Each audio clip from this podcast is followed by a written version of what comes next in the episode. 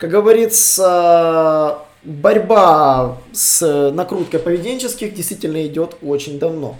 И Яндекс с этим борется, и борется очень жестко. Иногда, как говорится, лес рубят, щепки летят, и а, есть у них возможность отказаться от учета кликового фактора, и это в дальнейшем позволит бороться с накрутками гораздо лучше.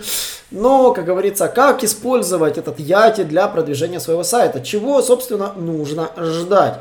Садись за парту поудобней и приготовься к ежедневному уроку современной рекламы потому что новые знания помогут значительно увеличить трафик и продажи. А теперь прекращаем разговоры и внимательно слушаем. Всем привет! Вы на канале SEO Quick, меня зовут Николай Шмачков, и я хочу рассказать немножечко про новый алгоритм Яндекса, который вышел без особой помпы, без особого какого-то крика. Э, его рассмотрел тот же Дмитрий Симальный, которого я рассматривал в прошлом подкасте, основатель компании Pixel Tools и сервиса Pixel Tools.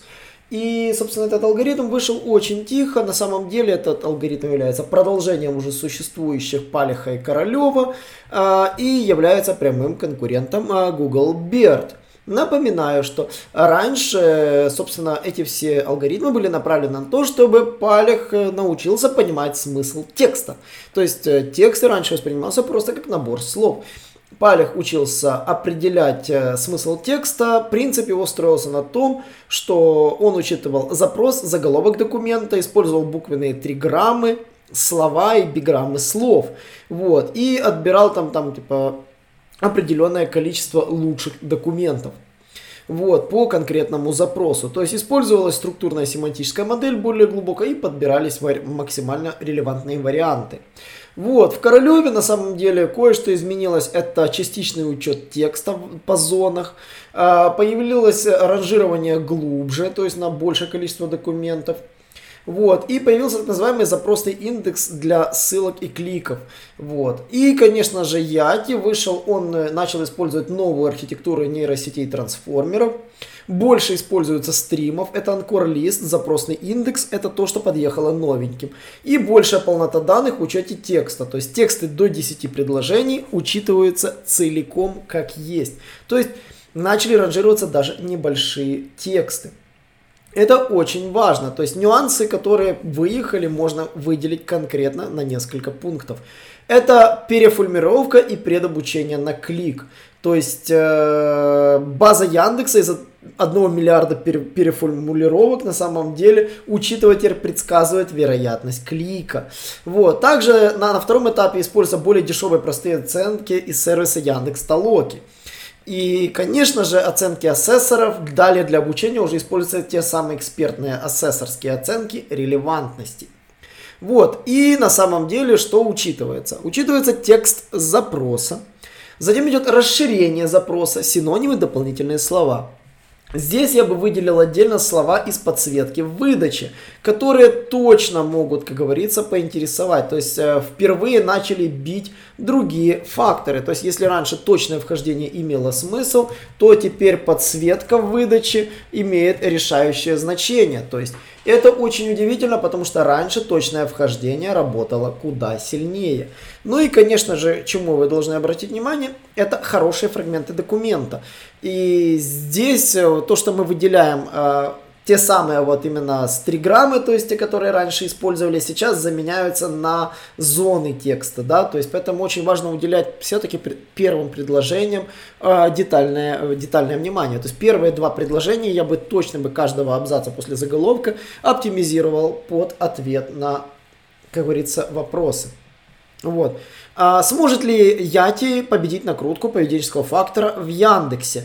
На самом деле Здесь такая проблема, потому что санкции за накрутку поведенческих факторов были с начала осени, и ситуация, как говорится, с ними была очень мрачная, но ситуация с накруткой улучшается. Как говорится, борьба с накруткой поведенческих действительно идет очень давно. И Яндекс с этим борется, и борется очень жестко. Иногда, как говорится, лес рубят, щепки летят, и а, есть у них возможность отказаться от учета кликового фактора, и это в дальнейшем позволит бороться с накрутками гораздо лучше. Но, как говорится, как использовать этот Яти для продвижения своего сайта? Чего, собственно, нужно ждать?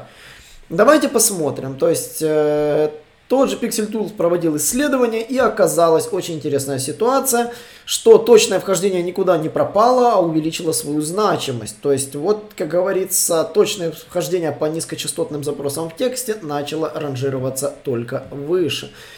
Вот. Э, в остальном случае четкой разницы нет. Ну, также очень важно, начал подрастать фактор, если ваши запросы существуют в title.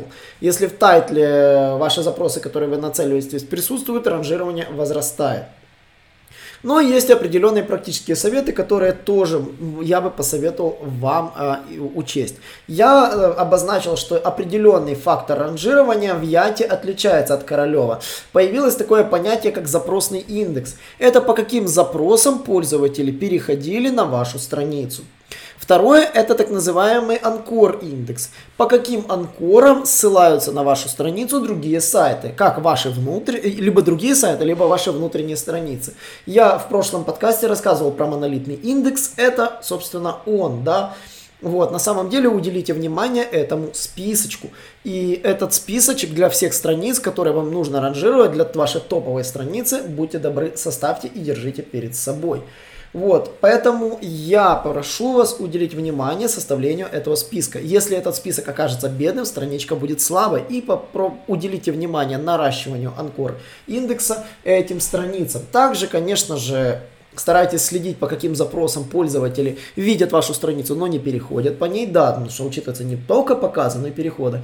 И составьте этот список для оптимизации контента под эти запросы. Очень важно уделять форматированию и, а, и расставлению акцентов. То есть, э, если большой объем контента, более 12 предложений, нужно его разбивать на заголовки, выделяйте фрагменты и тематические ключевые слова.